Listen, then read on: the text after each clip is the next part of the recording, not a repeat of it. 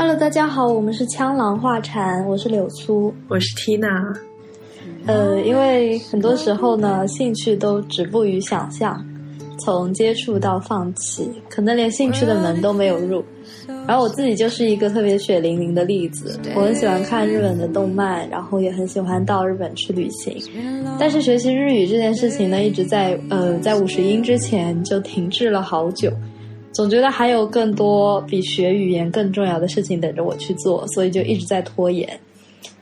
呃，虽然我有这个自己的悲剧的这个前科，但是，但是我自己个人认为呢。很多兴趣是入了门之后就会越学越有趣，然后也越学越有门道的。所以，呃，这一期呢，我们播客的主题就是来探索一下这个门，这个每个兴趣的入门是是一个什么情况。嗯，大家都十分喜欢立竿见影，像今天种树，明日结果。可是兴趣爱好专业度的培养呢，就不是一个一朝一夕的结果。我和 Tina 选择了七个方向，采访了身边特别专业的朋友，然后来跟大家讲一讲这个立竿的感受。呃，首先我想说的是钢琴这一方面，就是说到钢琴呢，我也是最近才刚刚捡起来的，就是有认真的从和弦开始学起，就是感觉身边的朋友呢，钢琴技能就基本上是大众标配了，但是问过来，大部分的就像我这个样子，小学的时候学了。呃，五六年考级过了七八级，然后事情多了，中考、高考就开始搁置在那里，到头来就都不好意思说自己会会弹钢琴。我还是前段时间刚刚顿悟，古典啊、流行啊，或者是爵士啊，应该用什么方法去学。就重新燃烧了呃我的斗志之火，因为音乐是真的能让人很舒服，看一天剧、打一天游戏都呃都会有罪恶感，但是弹一天钢琴不会，就是感觉世界很安静，内心也很充盈。朋友圈有一个大佬，过一段时间就会抛出自己弹钢琴的视频，人家不用看谱还弹的特别好听，我就十分的羡慕。所以我就问了我两个朋友，一个一个弹流行的，一个弹古典的，觉得。钢琴的入门在哪里？呃，因为我个人体悟的原因，我把钢琴的入门定的很高。因为如果你觉得新手村拿一首小星星，拿一首致爱丽丝，或者是一个 C 调的蒲公英的约定会弹，其实很快，我觉得不出三个月就一定能学会。呃，但他做不到让你获得弹钢琴的快乐，也做不到驱使你去进一步的学习和练习。我觉得。内驱实力是非常重要的。我采访的两个朋友呢，总结下来，钢琴的入门需要有一定的基本功、未消的兴趣和持续的练习。呃，那个弹流行钢琴的那个朋友跟我说，他小时候觉得他爸爸妈妈没有把他逼得很紧，然后。但是呢，就是不允许他随便放弃。他说他的父母是利用了一个儿童的责任心，然后加上他爸爸妈妈特别喜欢听他弹钢琴，我觉得就是家人的鼓励的这一方面也对他维持兴趣这一点起到了很大的作用。嗯，我这边要插入一句话。嗯，你插插。嗯，就其实。我发现很多督促自己小孩从小学钢琴的家长，可能会因为自己是没有那个乐器基础，所以他其实不知道自己小孩到底弹的对不对。就可能听上去那个音调是连贯的，他们就会觉得，那就我家孩子其实练的还挺顺利的，但可能弹的是完全错误的东西。对对对，我觉得你说这点很有。我自己就有这个过程。我我妈以前呃。逼我练琴就已经到了，嗯，直接在我的钢琴旁边打个地铺午睡这种程度。然后 当时她觉得我弹的可好了，但是其实我自己知道，我根本就不知道那个琴谱上是什么东西。我弹的那个大概的旋律就是我记得的一个指法，然后弹下来，它听起来是很和谐的，但其实完全不是识谱在输出的一个结果。嗯，所以我觉得，如果父母如果不会钢琴的话，跟老师一起学习会会更好一点的，就是在在同学跟着那个老师一起学习的时候，去了解，就是一步一步的去了解这个钢琴的弹奏是什么样子的，会比较好。像我妈妈一直觉得我弹钢琴没有感情，然后我一开始会弹一些像。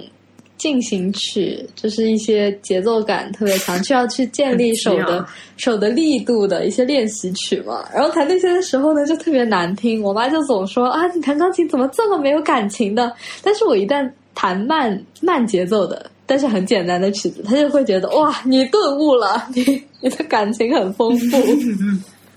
就让我很尴尬。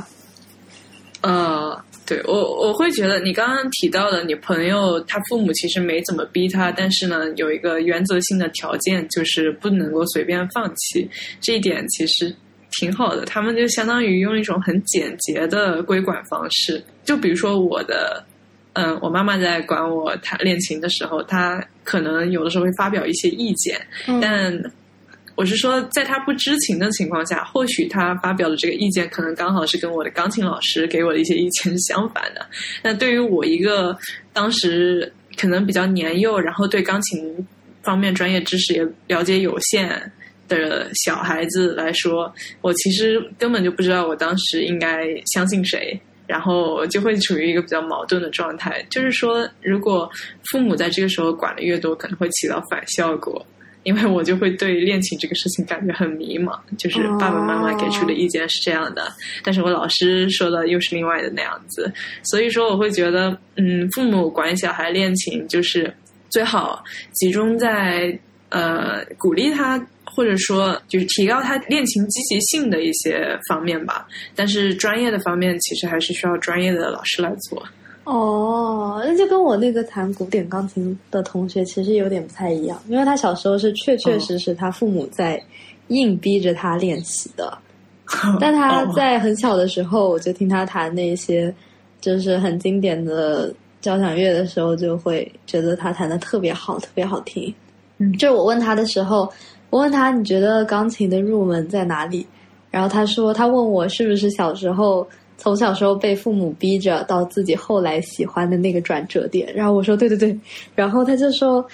他说以前弹钢琴是要去考级，那个时候呢，钢琴就是你最大的压力，所以理所当然的你会去恨它。然后后来就是到了高中啊、大学学业和考试，就是反正事情就多了，压力转移了之后，回头再去听那些曲子的时候，就会觉得很舒服，有很多的回忆。然后甚至一些内心受伤的时刻啊，弹弹琴也可以愈合了，然后可以继续奋斗。我觉得他应该是很感激他父母，就是当时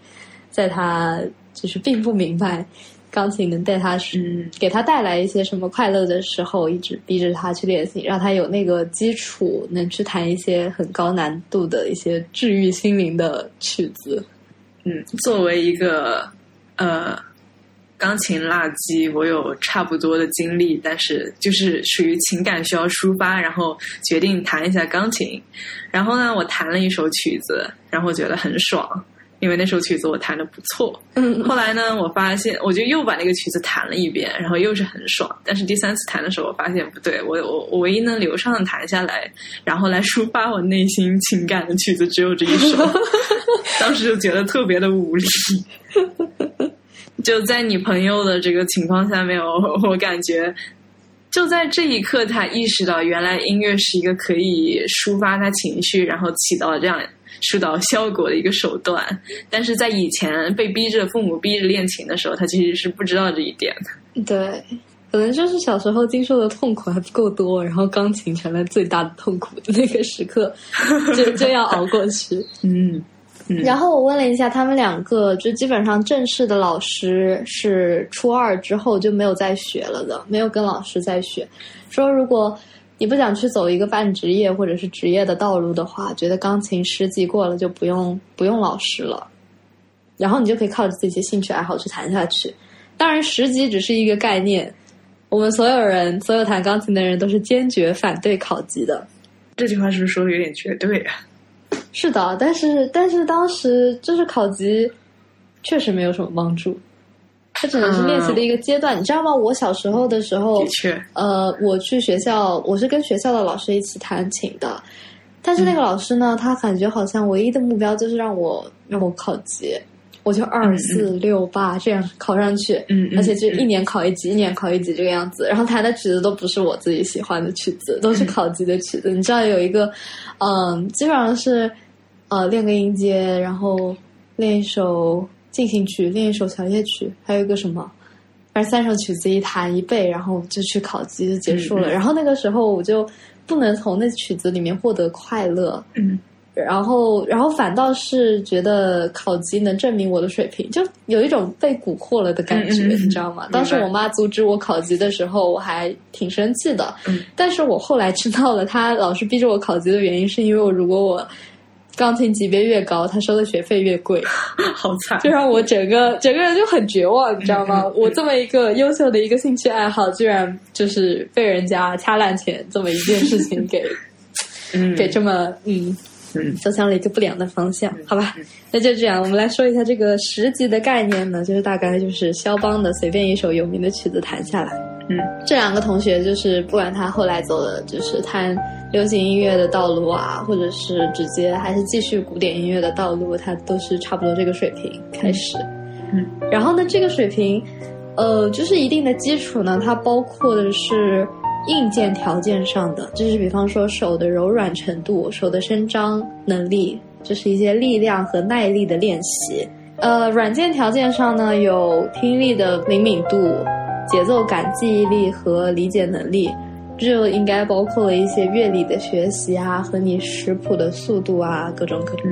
嗯，还有节奏感的锻炼，这就是软件条件。然后基本功有了呢之后，再就是自主的一个学习和练习。那个弹古典的朋友就跟我说，和弦其实是非常重要的。就是最难的曲子呢，练习的都是一些连续和弦。如果你真的想走这条路的话，嗯、或者是半职业的话，你就得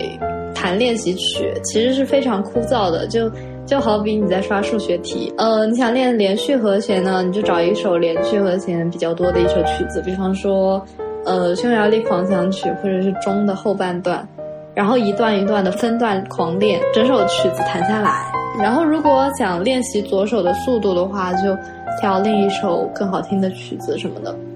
然后往死里的练习。其实这是一个就是非常快乐的过程，他是这么说的。其实其实练习的时候是挺好的，就是嗯嗯你练习的时候会有时候会觉得卡卡的，你觉得好难受啊，嗯为什么我就是弹不好呢？嗯但是那段时间你如果疯狂练一段时间，然后你歇一会儿，你再去练的时候，你就会明显的感觉到你没有之前那么吃力，你在弹下来的时候就会很顺利。那其实是获得成就感，也很满足的一件事情。我可能想他想说的可能就是这个吧。嗯然后，呃，关于哪首曲子练的是哪一个部分呢？你就是练多了，你就会有一定的了解了，或者你看他的谱子，你就大概能了解他是想练习你练你的什么。嗯，那流行音乐呢？嗯，他说那个流行音乐，那个弹轻音乐的朋友呢，他说，呃，在一定的基础下，自己就去弹自己喜欢的曲子，去去想，去感受如何用力，才能发出那么一个声音。就是可以，也可以听别人的视频弹，就是想想他是怎么用力的，才能弹出那样的声音。为什么我就不行？可能就是一个，呃，与别人做比较，然后尽力去接近，然后去探索的这么一个过程。然后觉得音乐的魅力呢，是很难用言语来表述的。我觉得不管是一开始悠悠的，还是被父母鞭笞的，到最后都会爱上钢琴本身。然后那份自发的内心的喜爱，会使你享受它的全部，无论是学习、练习啊，还是演奏之类的。嗯嗯，好，这里就是钢琴的全部了。就其实同样是艺术这种比较主观的方面的话，我感觉绘画这个兴趣哦其实也挺需要一种自发性的自我驱动力的。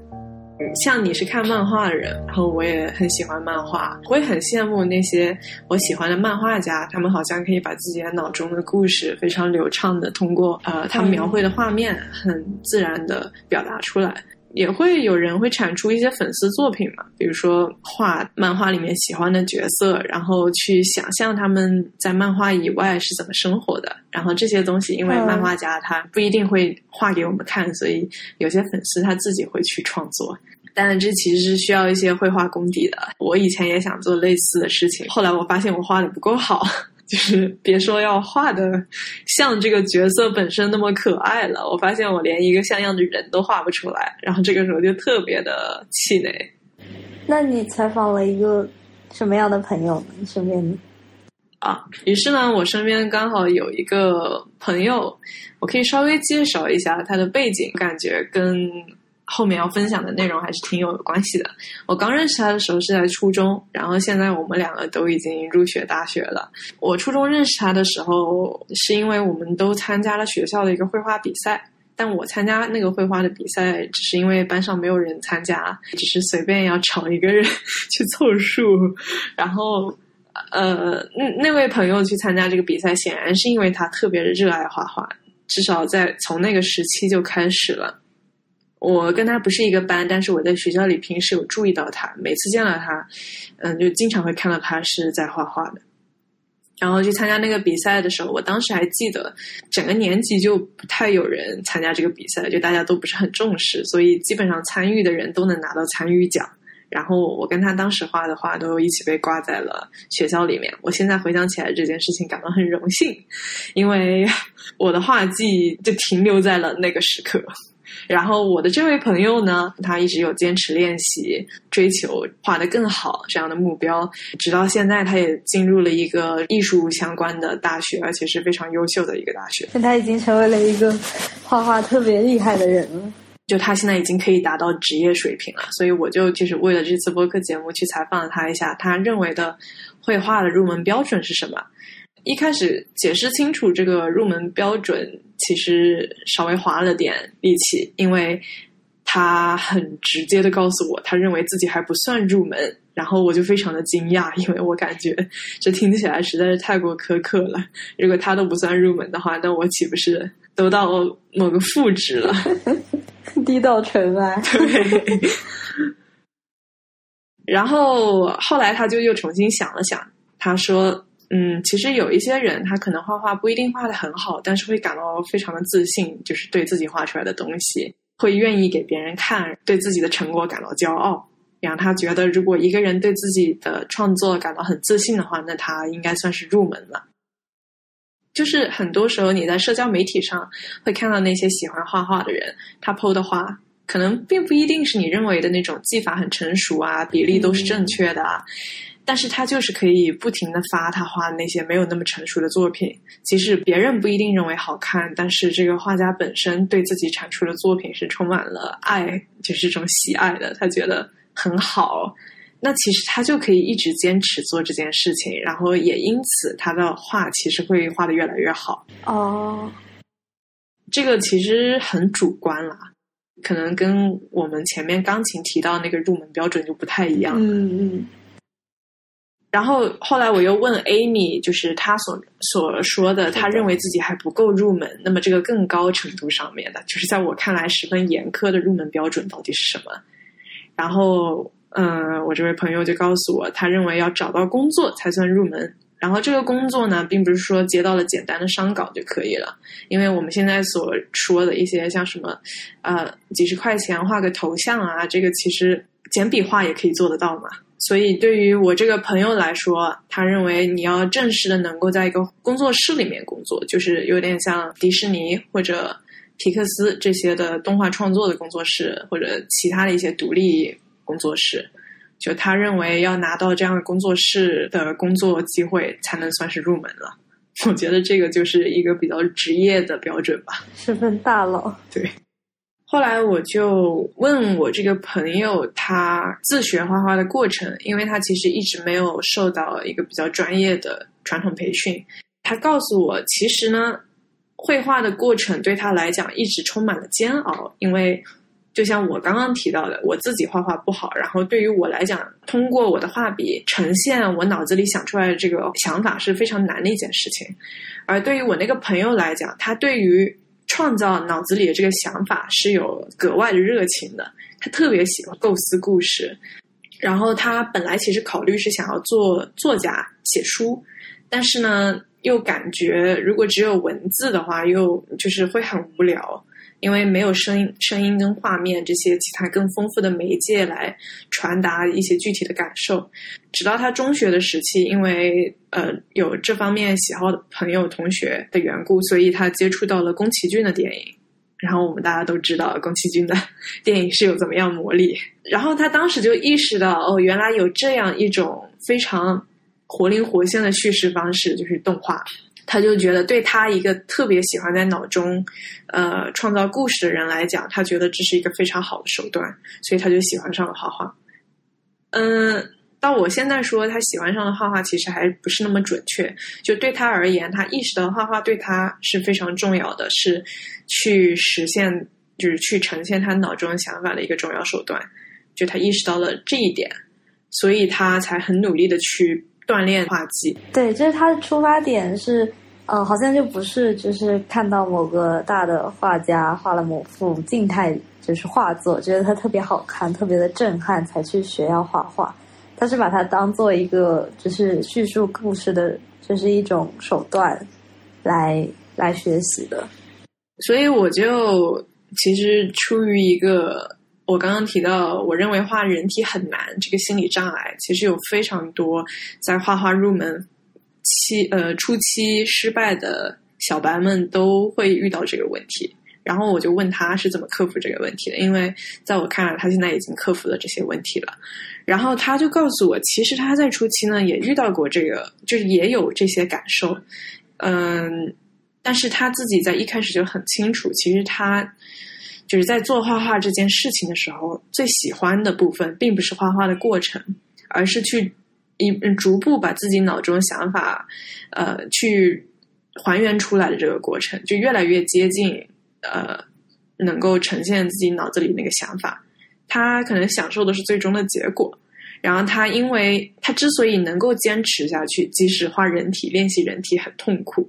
就他之所以能够坚持下去，是因为他实在是太想要把自己喜欢的那些故事，自己原创的那些故事给画出来了。靠的是对于故事创作的一种热情吧，而不是画画的本身。其实，然后他其实还跟我分享说，他小时候呢，画画其实不是特别好。很多人说评价他画画的很好，包括现在也是。其实指的是他们所看到的他创造出来的这些具体的东西。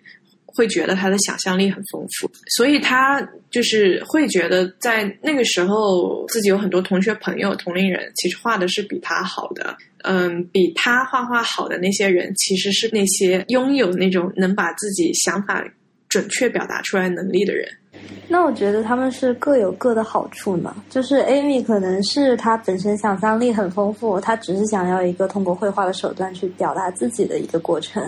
但是别人可能是自己画画能精准的表现出脑中的东西，但是人家的就是到后来遇到瓶颈，可能就是缺乏了想象力。他们可能就是缺少了那种让他活出来，他可能专业技能到达了一定水平，就是让画作拥有灵魂的这一点就没有 Amy 能做的这么好。但 Amy 现在依然会觉得，如果自己在。很小的时候就有机会能够尽早接触到专业训练的话，他现在就不至于那么痛苦了。因为即使他现在已经可以画出一些就在我看来非常成熟甚至接近商业水平的画作，但他还是会觉得画那些东西的过程对他而言是很辛苦的。他画那些东西会要比可能一些从小接触专业训练的人来说长的很多倍的时间。我其实画画也还可以呢。这是我的临摹，临摹的特别好。我是突然有一天，呃，就是我本来画东西也会觉得我画出来的为什么比例失衡。嗯，小时候很喜欢看动漫，所以说很想画那种就是脑海中的帅哥什么的。然后直到有一天，就是在初中的某一天，我突然开窍了。怎么说呢？就是我我自己画不好，我就会去找那些就是。呃，画画很好的人去帮我把这个东西画下来，可能就是有点奇怪的，因为本身它就是一个被画下来的东西，但是你想找一个画画很好的人再把它重新画一份，像像那种再用铅笔帮你誊抄一遍。然后后来我去看的时候呢，我发现他画出来的那个就是有呃，已经很像了那个画作，并没有是百分之百吻合我给他的那个原图的。然后我就去思考这是为什么。然后我发现他画的时候，他是按照就是自己的审美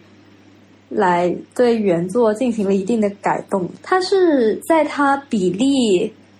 整个脸，比方说头发。比脸是一比一点五，然后眼睛在整个脸的哪个位置，就是一个很比例的一个东西。它是按照这个比例画出来的它的框架，然后再经过自己的审美之后做一番打磨，这么一个情况。然后我当时就自己再去尝试画这个的时候，以一种用比例来画的这么一种，就是不像你小时候想要刚开始学画画，你去描那个边，你会把它。描的像发毛了、长毛了一样的那种感觉，你就觉得，嗯，这一笔好像不对，那一笔又不对，然后你的力气，手的力气还特别用的特别的小，然后整个显现出来就像一个长了毛了一个画作一样。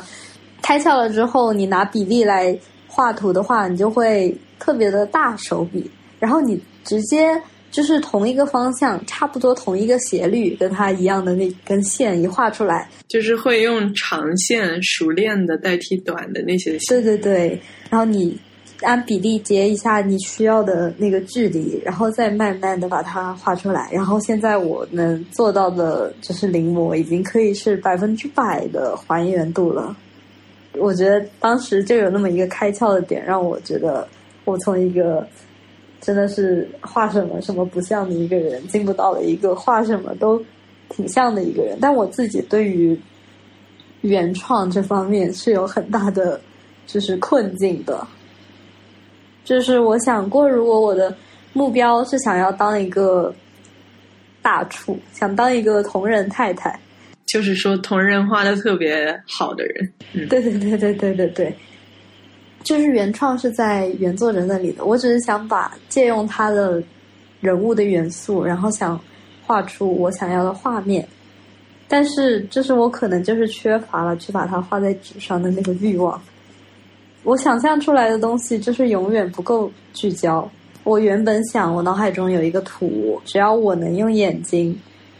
就是死盯着那张白纸，它要是能印在这个白纸上，那我岂不是画画就跟描它？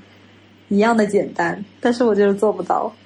呃，你可能会想象这个人物 A 跟人物 B 在打波，就是你脑子里想象的就是他们在打波这样的场景。但是如果你要去把它画出来的话，仅仅在线稿阶段，你就需要把握精准的人体比例啊，然后你需要去构思一个具有戏剧性张力的构图，而。到最后作画的时候，你要抠细节，抠到就是人物的衣服的褶皱和他们肌肉的曲线，其实都是一些非常具体的。甚至你脑子里甚至去渲为他们打波的行为渲染出来的一种气氛，人物 A、B 他们在热火朝天的打波，就是你脑子里想象到的时候很快一秒钟的事情。但是如果你要去把它用画面呈现出来的话，它就甚至更复杂了。在构思阶段，你就已经需要问自己更多、更多的问题，比如他们在哪里打波，用什么样的姿势打波，为什么会打波，嗯，或者是什么时候在是在什么时间打波。就，然后当你想了这么多这么多以后，你好像就觉得对他们打波事情，或者说实质的看到他们打波就失去兴趣了。我觉得这大概就是你刚才说的啊，好像没有那个去画画出来的欲望。嗯，好像没有那么喜欢 AB 了，也没有那么想看他们打波了。这太搞笑了！我我现在才发现，你说的打波，打波到底是打球还是打？打波打 case，当然是打球了。其实说到摄影啊，刚才你说你花钱去找画手画出你脑子里所想的那个设定，我就想到我最近在找摄影师，因为我想要拍，呃，对我想要拍写真，但是这个。这个目的上来讲呢，我其实是很想探索个人风格，跟去感受一下我面对镜头那种感受，然后最后从那个照片的成品，可能会回过头来想探索一下我到底是一个什么样的人。但是哦后来我现在在跟摄影师沟通我想要的风格是什么样的，我就发现有一个问题。呃，我雇了摄影师呢，我需要的是他的拍摄技术，然后一方面呢，我当然也是喜欢他的风格，但是他的风格并不代表，就是或者说并不是百分之百是我认为我应该是什么样子的。然后我发现哦拍出好的摄影作品，可能或者或者说拍出让你让我满意的摄影作品，是到头来我需要先去解决这个问题的。其实我觉得真正优秀的人像摄影师是看到你这个人就知道你适合什么样的风格，嗯什么样的风格最适合你，你应该以什么？就比方说，是是阳光的，就是纯白少年啊，还是应该走一种妖艳的都市风啊之类的那种感觉？嗯像你说的，如果、嗯如果某一个摄影师他只擅长就是比方说哥特萝莉风的话，嗯嗯。那他可能可能就就已经限制了自己发展的那种路径了。我不过其实如果他只是自己创作的话，我感觉去呃追求自己喜欢的那个风格无可厚非吧。只是说在商拍的这个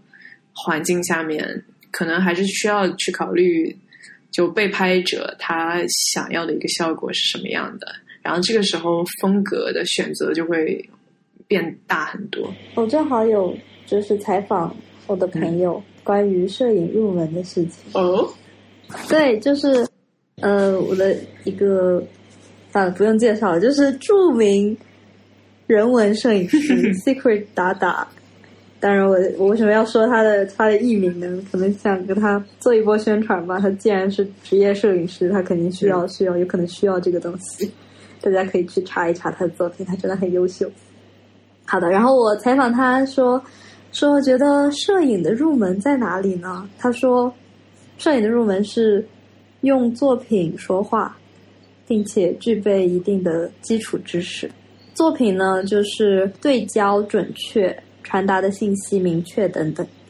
然后，那我就想啊，人文照片就很好理解嘛，它如果作品讲话的话，就是讲故事嘛。那风景照说话的话，是指要传达一种心情吗？比方说忧郁啊，脑海中浮现出一种静谧的湖雾风景，然后或者是对自然的一种敬畏、壮丽啊，说脑海中浮现一些极光的照片之类的。然后他也没有正面回答我是不是人文，是不是自然风光是这么讲话的。他跟我说就是就是风景在说话呀。然后不过他这说他说这已经不算是入门了，已经是超纲了。这让我想起了我比较文学的课，说思考影像作品与作者的关系，是影像他自己在说话。这是一个非常抽象的概念，一定程度上是作者作者确实决定了作品，但是作品形成了之后呢，他又脱离了作者，开始为自己发声，与受众产生了一些互动，然后在被接受的过程中呢，又被观众的个体经验所影响，是一个超级生动的过程。然后它的本质呢，就是也游离在自己与作作者、受众之间。所以啊，拍照的时候脑子是不是空着的？大头比镜头要重要，镜头只是手段。入门之后，哦 大头就是你的脑袋。嗯，就是入门之后是不是呃？问他入门之后是不是要处理类似手不达意的这样的瓶颈？就像想象中的东西画不出来一样，就是你刚刚所提到的绘画那个样子，想想象中的剧本拍不出来的那种感觉。然后他说，呃，摄影是会摄影入门之后是会经历分流的，比方说分流一，一批人他会终身止步于拍清楚与及格线。就这个，我可能一会儿会提，就是关于一些基础知识是什么，因为我妈妈就属于分流第一批，终身止步于拍清楚和及格线这个这个标准。然后另一批呢，他会逐渐爱上这门运动，然后爱上这门运动的这些人呢，他会进行第二波分流，就是一类的是器材党，就这个入门其实很简单，就是用软妹币来说话。另一类是钻研影像，去钻研影像的话，这就是漫漫长路的第一站了。所以他说，入门这个标准呢，我们可以放在比较前面一点点，就是不打击大部分的人的这个入行激情。然后我妈妈就属于她是那种，就是应该是刚刚卡好在及格线的那个地方，就是入门及格线。然后她就跟我说关于一些基础知识，就是包括哪一些，比方说呃光圈、快门、ISO，然后图片上的话是构图、光影、色块和景深。如果把这些基础的知识搞清楚的话，基本上就是差不多入门了呢。嗯，其实拍照分很多个照片的种类嘛，比方说拍的东西啊，对被被摄物体分为很多种类，比方说人文啊、景观啊、微距啊、胶片啊。然后我妈妈本身她自己是比较喜欢记录的，所以是喜欢拍。她一开始很喜欢风景片，觉得风景片特别的漂亮，说。怎么能拍出这么漂亮的呢？然后他自己也做过很多的日历，用自己拍的照片。但是他过了一段时间之后，他觉得拍风景没有意思了。他们说风景是糖水片，说美女照片也是糖水片，就是说它是没有内容的。你拍了拍了拍了之后，它就越来越没有味道了，因为是糖水嘛。然后说他就喜欢上了人文照片，但是人文照片呢，其实是不那么看重器材的那一类，因为它。他的故事性比较强，他追求的是那一瞬间的故事性。然后我妈妈说说说，他认为摄影是没有门槛的，说如果你是用手机摄影的话。然后我跟他说，是我知道很多东西都没有门槛啊，但是有没有门槛，其实一眼就能看出来他拍的东西是什么样子。你说，呃，人人都在拍照，是摄影没有门槛，但为什么有些人拍出来的就是作品，有些人拍出来的是废片呢？然后我妈妈说：“她说她认为那是天赋，就我觉得它的内在含义呢，其实是一种审美，嗯，和个人的喜好决定了你的摄影作品的上限。就是随着你的审美的提升，你是能清晰的感觉到你是，呃，你过了一段时间，你的审美提升了，你开始唾弃你之前拍的照片了，这就是你的一种进步。然后你再接下来拍的照片的话，它如果是吻吻合你的审美的话。”它是百分之百比之前的照片是要好的，所以我觉得，如果你说那是一种突破自己的天赋的话，我觉得我更愿意称之为你你的审美提升了，这是一个比较有迹可循的这么一个方向。好的，这大概就是摄影的入门。那你觉得有没有一种情况是，嗯，比如说你看到某人的作品，他的风格可能不符合你的审美，但是。你也能够说，感觉他的这个作品是一个很好的作品。哎，我感觉很难很难这么说，这个问题有点有点奇怪。就是你如果欣赏这个作品的话，你一定觉得它是某些方面是值得称赞的。比方说，嗯，就是有一个摄影老师，他嗯拍川藏地区的，就是喇嘛，冬天他们的过年。就是宗教意义很很浓厚的一个地方，然后他们呃他们的生活啊，嗯嗯，和他们跳大神的一些记录啊什么的，他拍的那些照片就拍的很好。他拍的是他拍的是黑白照，他专门拍黑白照的。然后他找光影啊，就是构图啊方面，他都做的特别的好。但他拍出来的照片就是比较苦哈哈的。如果你是。你是很喜欢那种表达亲情啊，表达就是人类情感啊，或者是人类连结啊那种那种情愫的那种嗯人的话，你可能不会很欣赏。就是个人角度来讲，不那么喜欢他拍的苦哈哈的照片。但是你看到的他的照片的时候，你是真实的能感觉到那种震撼的。作为一个人类，你能感觉到那种神秘啊，或者是一种宗教仪式啊。这是一种比较崇高的感觉，嗯，我觉得如果体会到的话，欣赏它的话是没有没有任何问题的，应该是一个比较共识的东西。但是如果说你的个人喜好的话，我觉得那是一个特别个人的东西。哦，好像能够理解了的。就我自己并经常喜欢拍食物的照片发大大众点评，姑且算是一个野生的大众点评爱好者吧。但是呢，我自己在看视频的时候，我能够感觉到我对视频的影片有明显的偏好。我比较喜欢那些构图比较简单的，就是可能拍的那个调色啊或者质感格外的朴素，这个光不需要那么的好，只要拍出来实物内容很清晰，比如说这个菜里面有具体什么东西，它看起来油不油，就是这方面的细节。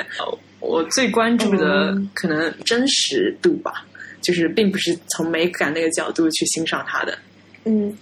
嗯，所以有一部分的食品、呃食物的相片，比如说它会加一些滤镜，显得这个食物特别的诱人。但是我自己去吃的时候，发现那个东西实际上不长，不不完全长这个样子。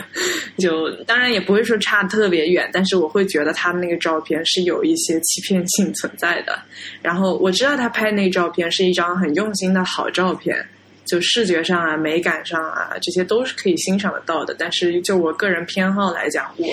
并不喜欢这样的照片。对，我觉得视频的要求可能还是跟拍人文的要求不太一样的。就比方说那个故事性是这一方面，因为我上次去阿尔汉布拉宫，就是红堡那里去拍照，然后这个达达他就拍了一张，只是阿拉伯人，一个很漂亮的美女，眼神很好看嘛，拍了一张他和这个宫的这么一个合影。然后它就会显示出一种就是这个文化已经落寞了的那种，是悲戚戚的那种感觉。但其实那个人跟我们一样，只是一个过去参观的游客而已，只不过他自己身上带的文化和这个背景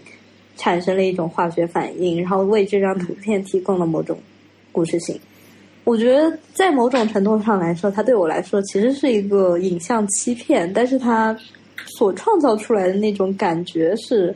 存在在那里的。我想这可能就是摄影的创作吧。就说到就相片的欺骗性，我感觉大家日常生活拍照记录，我们其实是觉得拍照是一件比较简单的事情，拿出手机咔一张就是一张照片了。但是会用摄影来形容的话，就可能是一些。有一些具体的要求了，像我自己拍照的时候，我刚刚提到我有一些具体的要求，然后因为我其实还挺喜欢写视频这件事情的，然后我自己个人兴趣上面或者说特长上面很少有坚持着很久的，但是我现在视频已经写了一百多篇了。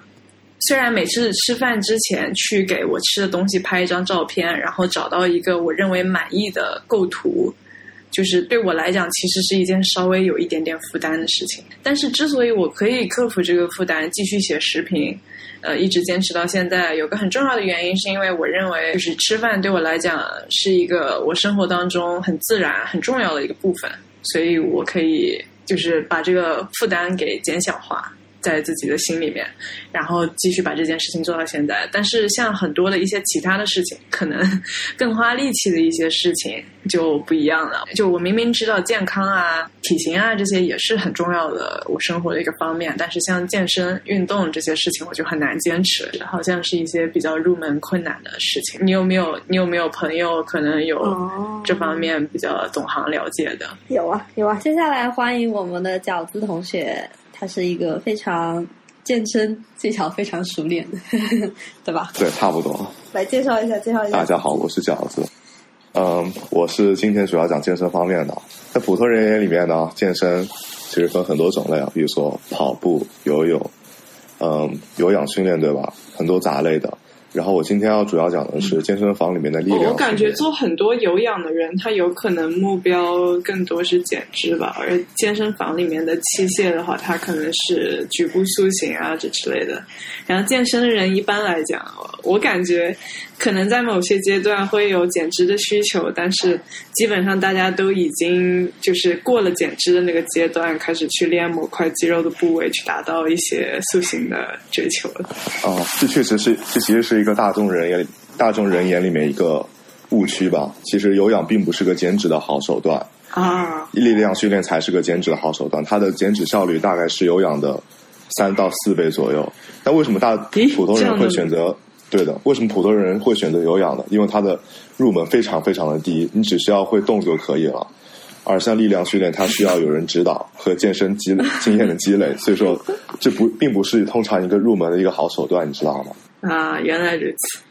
那如果我看很多人就是健身，他会请教练，然后如果他脱离了教练了之后，他就好像就不会了，会有这种情况吗？这是太普通了，好吗？这就是如果这就是教练怎么才能长久生存之道。他们不会教你一些健身该有的一些入门必备的东西，你知道吗？这是我之后等会要说的。首先，如果才能如果才能自己成为一个优秀的，自己成为自己的一个健身教练呢？首先有两个东西你需要准备的，第一个是你一个需要有个健身的一个决心，第二个是你需要在健身和健身途中。积累很多关于健身的知识，这些知识分为三个主要的地方，一个是营养学、肌肉的功能、解剖和呃自己锻炼的一个计划安排，这三个是最主要的。如果你能在训练和训练之前能把这些三个地方摸透的话，你就是一个合格的一个入门小白了。嗯，就还是小白，但是入门了，开始入门了，不需要请教练。啊，有些人请教练可能并不是，并不一定是他在专业知识上的缺乏，他可能追求的是教练对他的督促吧。你会不会觉得能够坚坚持健身，然后有那种呃自律或者自发性的呃这种有点像逼呃常规常规来讲逼自己的这种能力，也算是健身入门的。标准就是要求之一，对，这算是一个健身的第二第二个入门的一个标准了。就比如说我，我是从来不会逼自己健身的，因为我知道健身的好处能够带来多大的影响。就比如说，我在这疫情期间我不健身了三四个月，它带给我影响其实非常大的。比如说，我稍微上下楼或者是出门跑个步之类的，心里会非常，身体会非常难受，然后。又身体会长出这么多肥肉，做一些姿势的话又会非常的不顺，比如说弯个腰、侧个腰，就会感觉中间有一坨肉卡在中间，会身体非常难受。疫情结束之后，我第一件想做的事情就是 就是要去健身，你知道吧？这是自发性的，而不是强迫自己的。所以说，当你健身到一个程度之后，你会发现哇，不健身浑身难受，这就是到了一个真正真正的一个入门的一个阶段了。就是没有人强迫你，嗯，全是自发性的。那么也就是说，自发性这个部分，可能呃，并不是说一个人有能够强迫自己去坚持健身的这个自律算是入门，而是当健身真正成为他生活中很自然的一部分的时候，他才算是入门。是的，就是这样。然后，当你有这种习惯了之后，对吧？你再健身个三四年，又会到了一个新的一个。新的一个平台，新的平台分为四个，呃，第一个是力量型，第二个是健美，第三个是古典健美，第四个是健体。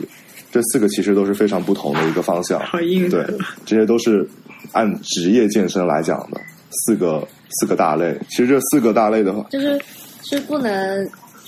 就是不能同时获得的四种方式。对，就是像游戏里的转职一样，你知道吗？就是四个完全新的一个四四四个新的东西。简单介绍一下啊，就比如说力量训练，它在乎的是你整个人体的力量爆发，它不在乎的是你的肌肉线条。比如说，你看那些力量型选手的维度都非常的粗大，但是他们没有什么线条，很多肥肉，这是他们特征之一。然后像是第二个种类是健美，健美的话是我们人大众人眼里面那些肌肉怪，你知道吗？肌肉非常粗大，然后肌肉线条非常的深刻，雕刻的非常的好，但是很多人接受不了这种美感。然后第三个是古典健美，它的程度会比健美稍微好一点，它不追求那么粗大，它追求的是细致、呃和谐，普通人能接受的美感。但它的评分标准是分你的上半身和下半身都要看的。然后第四个种类是健体，它和健古典健美非常的像，但它不会看你的下半身的标准，它只会看你上半身的美感。嗯，这也是普通人最能接。你说的标准是上半身健体。对。健体为什么只看上半身？啊，首先健体是这四个四个转职的一个入门门槛最低的一个，它是也是很多人一个选择当副业的一个一种方式，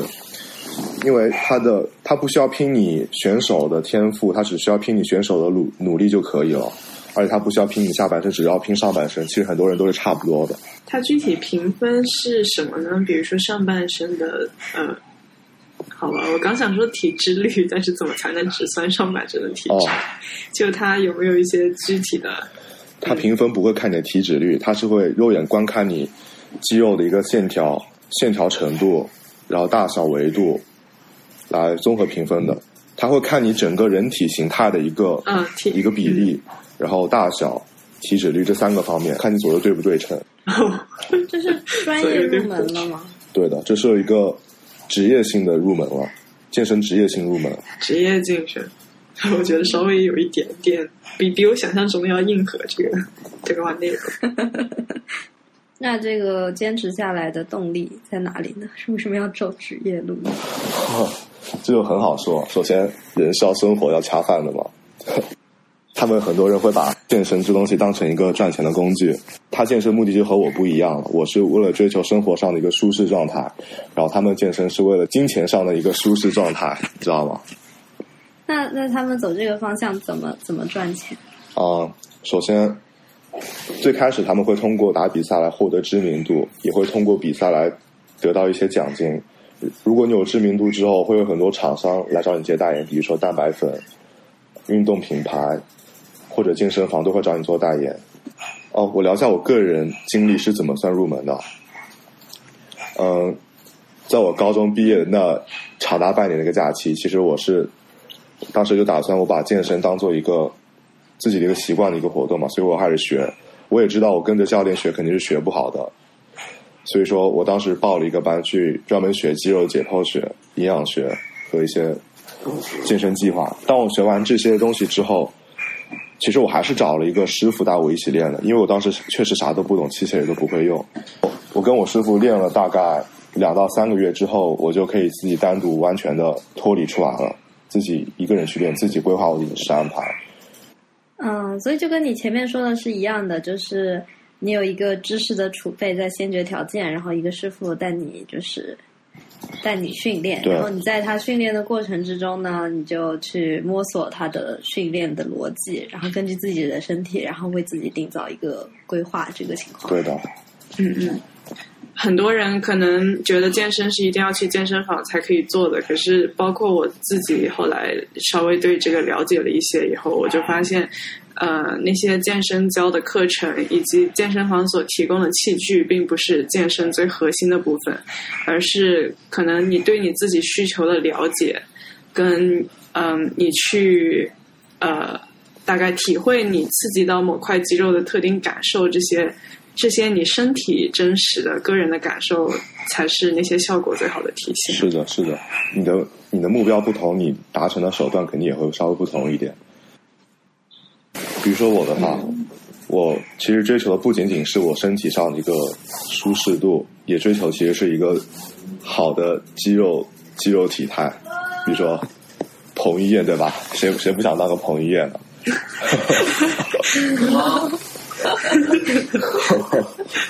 所以说，我的话在家里，如果是我的话，为了肌肉这些追求，家里没有器具的话是达不到那种效果的。所以说，去健身房也是一个必须的过程。对的，嗯，嗯，有没有说自己的就是天赋会限制自己的发展？比方说，我看到别人就是腰又细，屁股又大，就好羡慕。啊，确实有。那我有没有说有没有可能是我天生就就达不到那个标准，但是我一直就照着人家练什么这种情况？有有有，比如说我的天赋，我的皮，我的天赋其实是算我的臀围很大，那很多女生都很羡慕我，不练臀怎么臀部都这么大，我也不知道为什么，这就是天赋吧。对，就是 那我那我对我来说，如果你觉得我如果如果你告诉我天赋在这个上面 起到了一定的作用，我觉得我怎么锻炼我都都有一种就是不如人家锻炼，就是那种感觉，你知道吗？那我那我不是自己的这种坚持力就直接被消减了？坚持这东西不是攀比用的，是根据你以，它只是用来跟你以前做比较，不是跟别人做比较的，你知道吗？嗯，可是我总归会有一个目标，我也希望我自己能做到那个程度。嗯，我感觉有一个目标，坚持了一段时间，发现自己没法达到这个目标，或者很困难达到这个目标，然后放弃了，跟担心自己达不到，所以没有去坚持就放弃了，是完全不同的两码事了。但最终还是放弃了，就很绝望啊！真的，如果真入门的话，其实是不会放弃的，你只会有个羡慕、嫉妒、恨的目光，但你其实不会放弃自己健身的，你知道吗？因为比自己嗯、好的嗯，对，哦 像像那些女生成为，，OK，你不要了，你可以停下了。可以了，够了，我明白了，不要再骂了。好的，谢谢你，我感觉非常的愉快。就听完饺子同学介绍了以后，我想到我身边有一个，并不是健身方面，但是也跟运动相关的，嗯，做打高尔夫球多年如一日的一位朋友，这里暂且就叫他 Bob 吧。他从好多年前入门高尔夫，然后喜欢上了这个运动，嗯，从一开始可能一百多杆的成绩。后面我们会插入科普，就是嗯，打到现在呃现在的水平，稳定的在八十五杆左右。然后这个到底是一个什么样的水平呢？给大家一个数据上的概念。目前高尔夫的职业水平是在七八十杆以下，标准杆是七十二杆，也就是职业水水准的选手们追求的那个目标。七十二杆以内是非常非常少的，因为你打高尔夫的时候，总共是要打十八个洞。然后有四个三杆洞，目标是以以那个七十二杆标准杆为标准，三杆洞也就是你要努力打三次把那个球打进洞里。然后有四个五杆洞，最后有十个四杆，所以最后算起来的话，标准是有七十二杆。好，那鲍勃对高尔夫球的理解，呃，鲍勃对高尔夫球入门的理解是什么呢？啊，对。然后我问了 Bob。他对高尔夫球入门的理解是什么？他给我的回答挺意外的。我们前面提到了几个入门，可能除了绘画以外，就是都有一些硬性的硬实力要求吧。但是 Bob 说。他认为的高尔夫球入门呢，不需要打得很好，因为每个人可能有体力跟身体的状况，有些人他就是没有办法打出好成绩的身体上面。所以说，对他而言，他觉得高尔夫球入门，只要这个人是一个高尔夫球爱好者，他每天都会想要去打高尔夫，而且是一个懂高尔夫球的人。然后这里说的懂高尔夫球，是指这个人会看高尔夫球比赛，了解高尔夫球的规则以及高尔夫球的呃装备。比如说，像不同的球杆特性啊，诸如此类的，对这些事情都嗯非常的了解。在打高尔夫球这个方面，追求精准度而非长距离，会在日常生活中会不停的去练习高尔夫球。嗯，那么他应该算是一个高尔夫球入门的人。就而且这里 Bob 就是分享了一个他比较呃私人的感受啊，他因为他以前也坚持了几年跑步。但是他就说，感觉跑步这项运动可能并不能作为一个特别长久的坚持。当然，有人是我知道有比较有恒心的人可以坚持好多年。马拉松可以跑很多，跑世界各地的那种感觉。嗯。但这些就跑步最基础的东西上面，就你要坚持跑步，或者说长期坚持跑步，它它对你的身体还是有硬性要求的。如果你的膝盖不好的话，你是跑不了步的。即使你是一个跑步爱好者，但是嗯，如果你是一个喜欢高尔夫球的人的话呢，你可能因为身体的原因打的不是很好，可是这并不妨碍你喜欢高尔夫球，而且还可以经常去练习。高尔夫球依然可以作为你生活的一部分。那 Bob 是。他是他是怎么找到高尔夫球的乐趣？就我一直知道这么一个运动，但是我可能一直都没有机会，就是有去接触，嗯，这种，嗯，是。Bob 一开始也不是自己接触到高尔夫球的，他其实刚开始是被朋友介绍，然后因为很享受跟朋友一起去打高尔夫球，就比如说会一起下场打球，打那些十八洞的时候，会他们会赌球嘛。比如说，嗯，比自己谁谁最后打的杆数最少这样子，然后他也在这么多年打球以来，亲眼目睹过三次有人打出一杆进洞的这种时刻，然后一杆进洞在高尔夫球里面。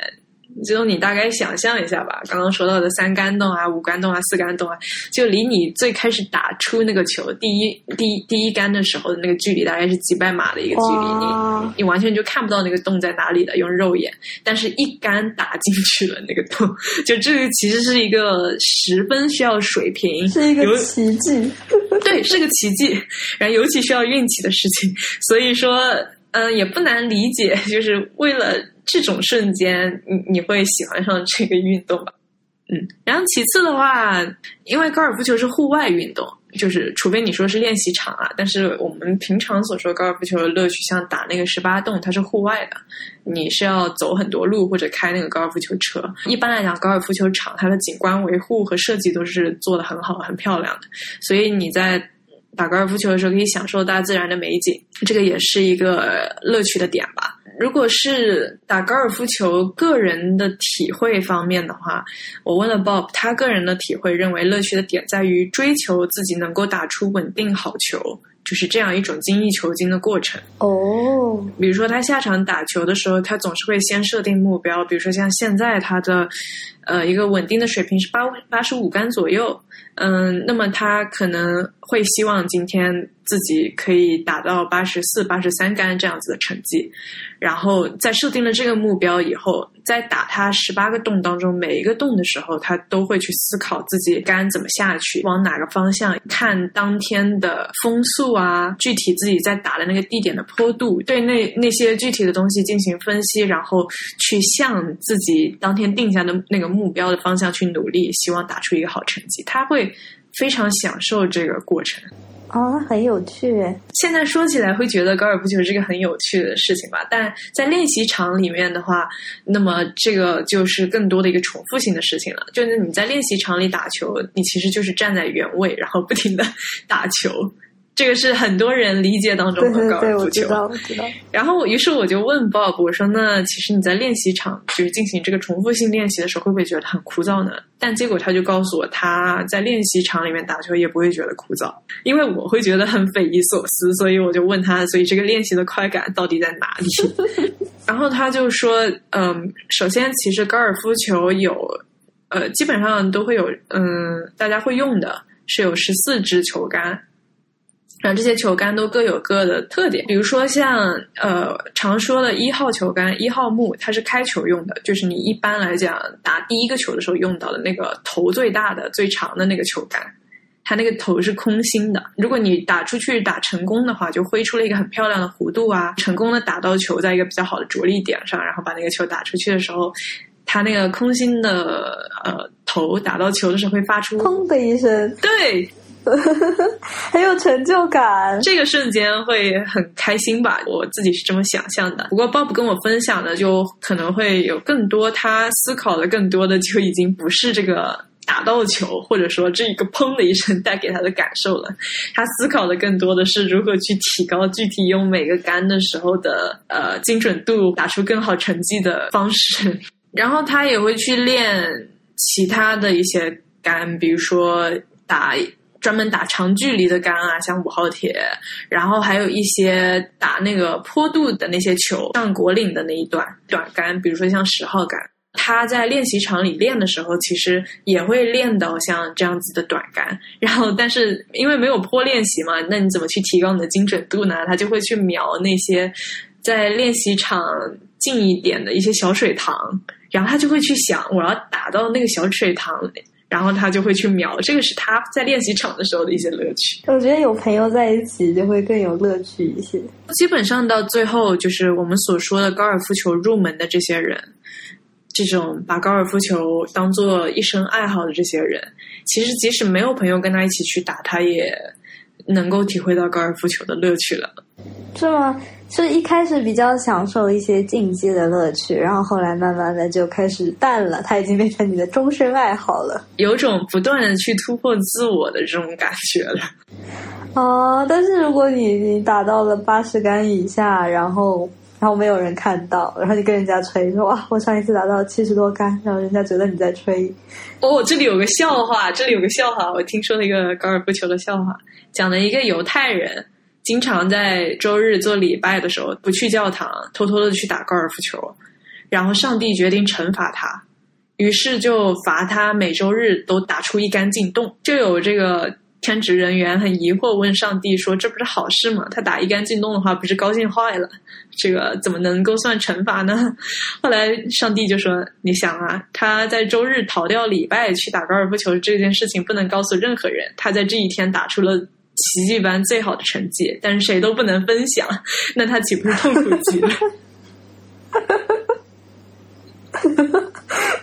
但这不是是我原创的笑话，这是我在别的地方看，是不是很痛苦？我觉得这个是你刚刚说的那种吧。当然，不过我认为对，就是以我采访 Bob 的结果，我感觉他对于这个呃高尔夫球入门的理解是，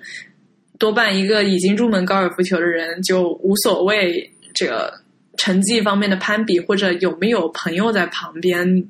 就是陪伴他或者一起玩，就是他已经可能并不完全说是为了这些乐趣去。打高尔夫的了，他追求的更多的是可能打出精准度极高的呃结果，一种嗯锻炼到自身的 solo 享受。回到语言的入门，这是我开头曾经讲到的，对日语入门十分有困惑。我的解决方法是我到大学的时候修了语言的课程，在 GPA 的推动之下，我终于是迈出了这个步伐。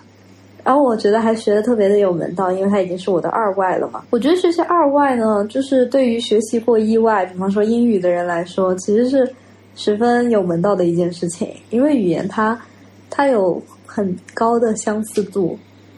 哪怕不是一个语系的话。像我回忆起来，我觉得初中生我的初中英语的时候那个水平，我差不多已经可以在国外衣食住行，呃，不用太规划。也也问题不大的那种，所以我想我的第二门外语日语，比方说我按照我学英语的方法来一起学习的话，这样可以更好的进步。比方说从词汇啊、语法啊、阅读啊、听力啊、口语啊、写作这几个方面，呃，同步的一起学习。比方说你初中的时候怎么学英语的呢？就是你早起开始读书。上课的时候呢，是一个话题性的学习，去学习它的语法。之后你会做做阅读理解，然后课后的练习题，紧接着是梳理当天学到的语法点和固定搭配。第二天一早上起来开始默写。我觉得听力和口语这方面是最轻松的，就是你看，你看综艺啊，或者是别的影视作品啊，你可以同步跟读。我觉得同步跟读是，是我。学习口语的方法，他在说一句话的时候，你跟他同步的心里默念啊，或者是念出声啊什么的，从语音语调上啊和说话语速啊各种呃一些连接词的那种，就是地道化的一些口语，你都可以在影视作品里面学到。我觉得。呃，学习二外呢，其实就是在你学习一外的这么一个框架里，像像一个照葫芦画瓢的一个过程，一定要沉下心来，就是紧跟着你是如何在初中怎么规划自律的学习英语的这个步骤，然后来学习你的第二门外语。我觉得网上有很多入门的，比方说，呃，自学成才的一些帖子啊，或者一些题库大全的帖子啊，其实已经。没有那么多干货了，就是已经被一些商业化的人士啊疯狂带货，一些机构啊，或者是各种各样的教辅，已经占占，就是把它占满了。你已经就是很难在里面发掘出一些是对你来说特别有意义的东西，但是你还是一直不停在去寻找，就是寻找你这个，呃，你应该如何入门啊？我看了很多网上的一些帖子，他会说日语如何入门，他就会开始从五十音开始教你，然后就会让你觉得啊，如果我学会了五十音，那我入日语就算入门了。这和你学一个拼音，呃，波波窝佛，你就感觉你的中文入门了一样可笑。这个深有同感。我以前呃英文还差，在沟通很困难的情况下呢。当时有一段特别纠结的时光，然后每次因为语言问题，就英文方面语言问题感到格外焦虑的时候，我就会开始在搜索引擎上面疯狂的查怎么学英语，以及存一大堆词汇资源下来，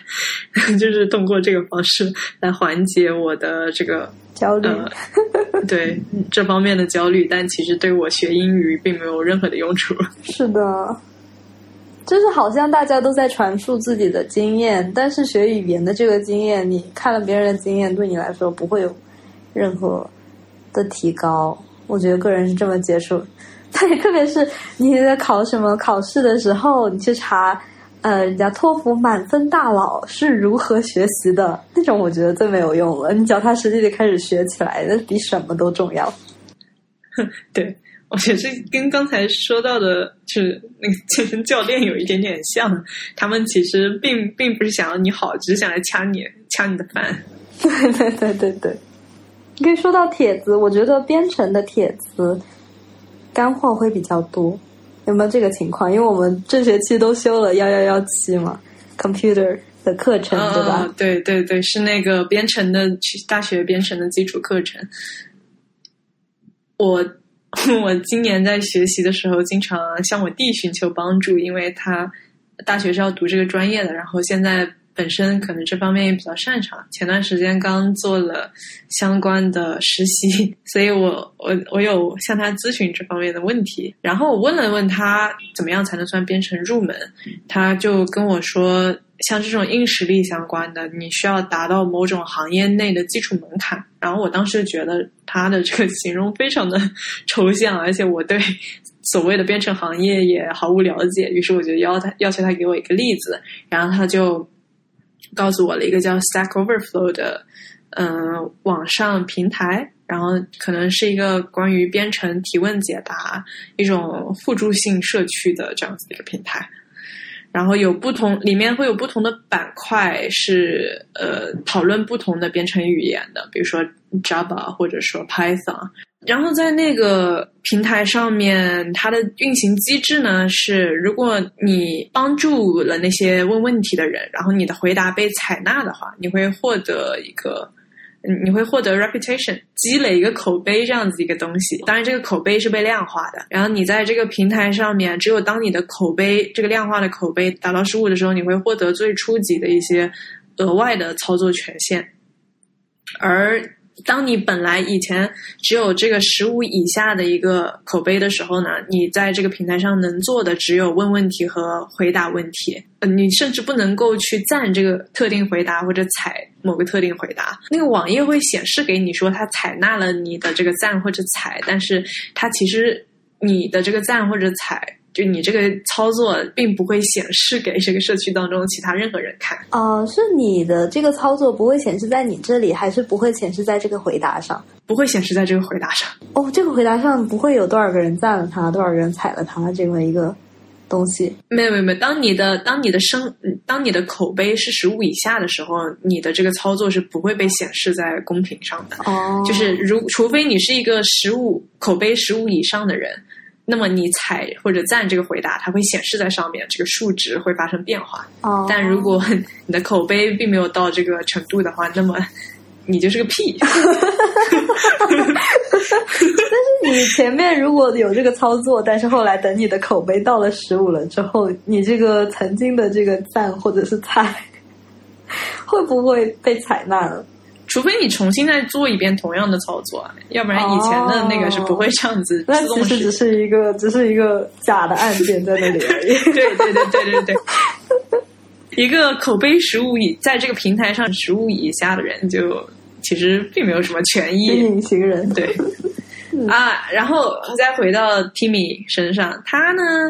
其实在这个网页里面逛了半天了，虽然没有怎么回答过问题，但是呢。他通过修改别人的问题获得了十二口碑，然后这个修改问题是怎么获得口碑的呢？就很多人会来问问题嘛，但是可能会出现他问的不够具体，或者他的问题描述不够完善，导致别人很难给出一个嗯让他满意的回答，然后因此其他看到这个帖子的人也会很疑惑，对吧？并不能够真的获得什么帮助。所以说，编程方面寻求帮助的时候，问题描述的表达对于获得有用的回答是非常重要的。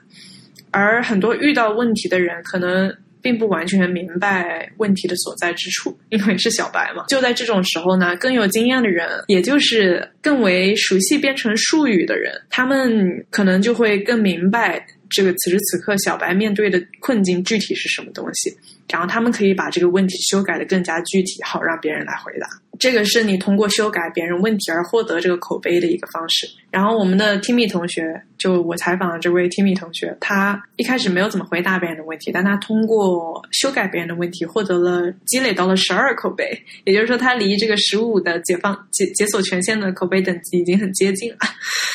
然后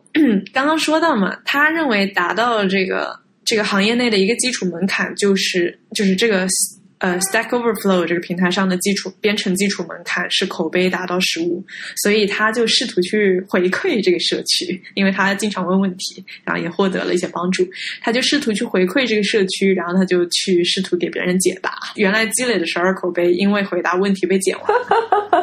但是减分的理由原因其实挺合理的。举个例子，其中一个他回答提问的时候，他就直接甩给了他一个教程的链接，然后呢，这个操作。其实是 OK 的，因为你确实给了对方有用的资源，对吧？好比对方去搜索引擎上查找怎么做这个事情，大海捞针的要来的好一些。但是呢，别人踩了他的，别人踩了他的回答，然后原因是因为，如果未来他甩出来的这个链接失在这个页面上失效了的话，那么即使他现在给的这个回答被采纳了，那他在未来可能并没有办法持续帮助、持续帮到更多的人。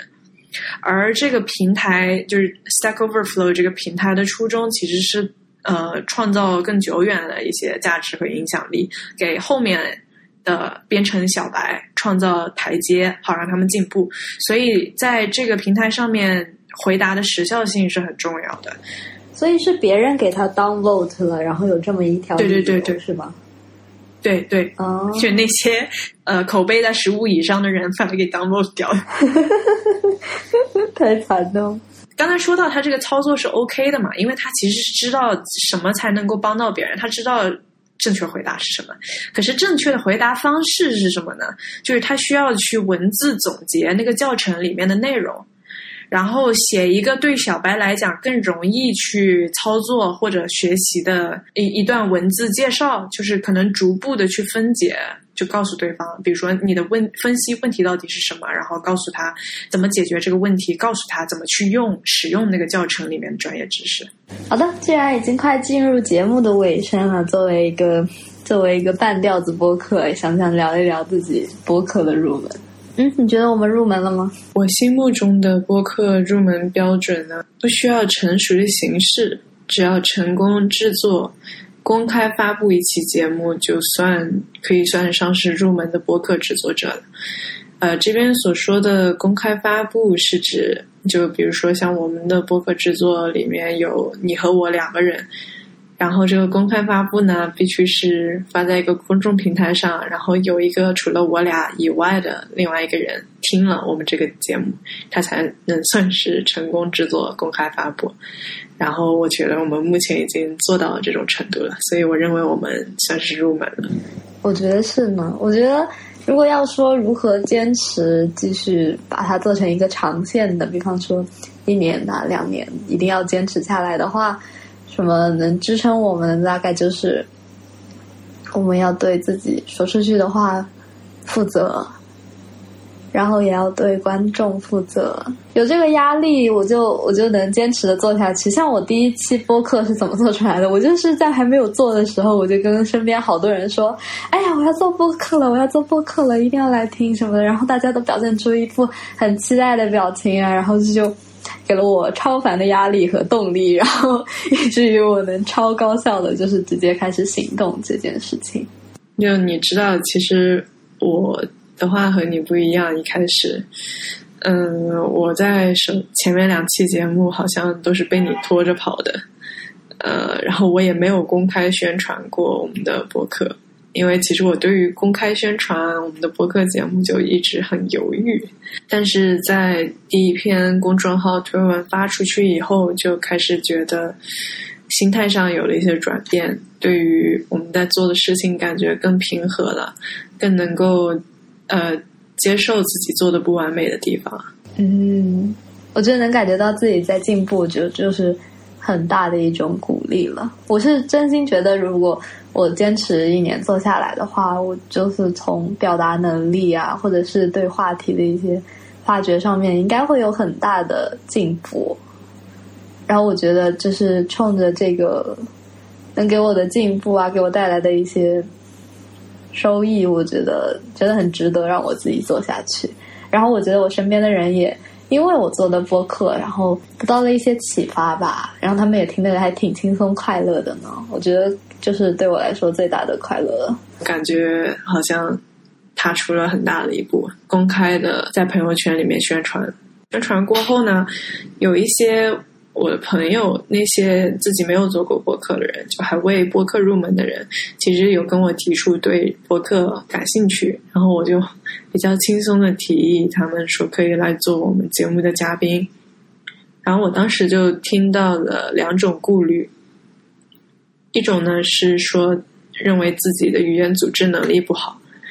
另外一种呢是担心，嗯，不知道该说什么。这个时候我就发现，作为一个。已经播客入门的过来人，其实就意识到了这两种顾虑对于播客制作来说，并不完全能算是问题。像语言组织能力不好，其实可以靠后期剪辑，让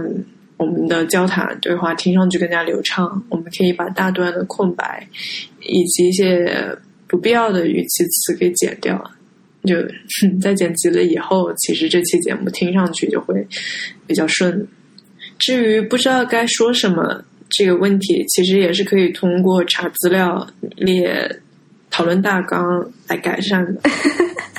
杰真是个好东西，感觉当时我们说，呃，我们俩聊天啊什么。把自己的嗯啊给修掉啊什么的，好像没有想到他可以这么大段、这么大段在中间随便聊天，然后把它全部都剪掉，提出精炼的那种对话的内容的那种感觉，可能是我自己的感觉啊。我可能当时对这个能剪辑的理解十分的片面，现在觉得它真是一个很强大的功能。有一点，我到现在做了几期节目以来，我觉得很有意义的，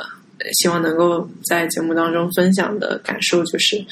我认为，对于很多的其他兴趣爱好也是，其实入门的难点是在于不够自信，无法开始的那种心理负担。比如说像做播客节目吧，毕竟这个是一个公开的对话节目，然后我在一开始会很担心自己说的话会被别的听到的人批判。毕竟，如果是我们私人的谈话里面，我不太需要顾虑那么多，然后我也可以随便说一些不经大脑的话。但是，像公开的节目的话，这样就不行了。然后，我也很担心自己做出来的节目很傻，之后不堪回首，会变成我的黑历史。那我觉得你现在已经开始很享受这个过程了。So，当然，其实前面我自己对于开始做播客这件事情呢，真的心理建设了很久。不过，就开始做播客这件事情，以及我个人的例子而言，我想到的能够让我克服这些问题的方法，就是找到一个合适的伙伴来和我一起做播客。所以，我就跟柳苏说了我想要做播客的想法。然后他也很感兴趣，所以我们就一起做了。于是就，呃，顺利的有了前面的两期节目，然后以及做了公众号，就到目前为止所有的工作。好的，谢谢。我感觉你这是在夸我，非常感谢，也感谢大家的收听。been lost.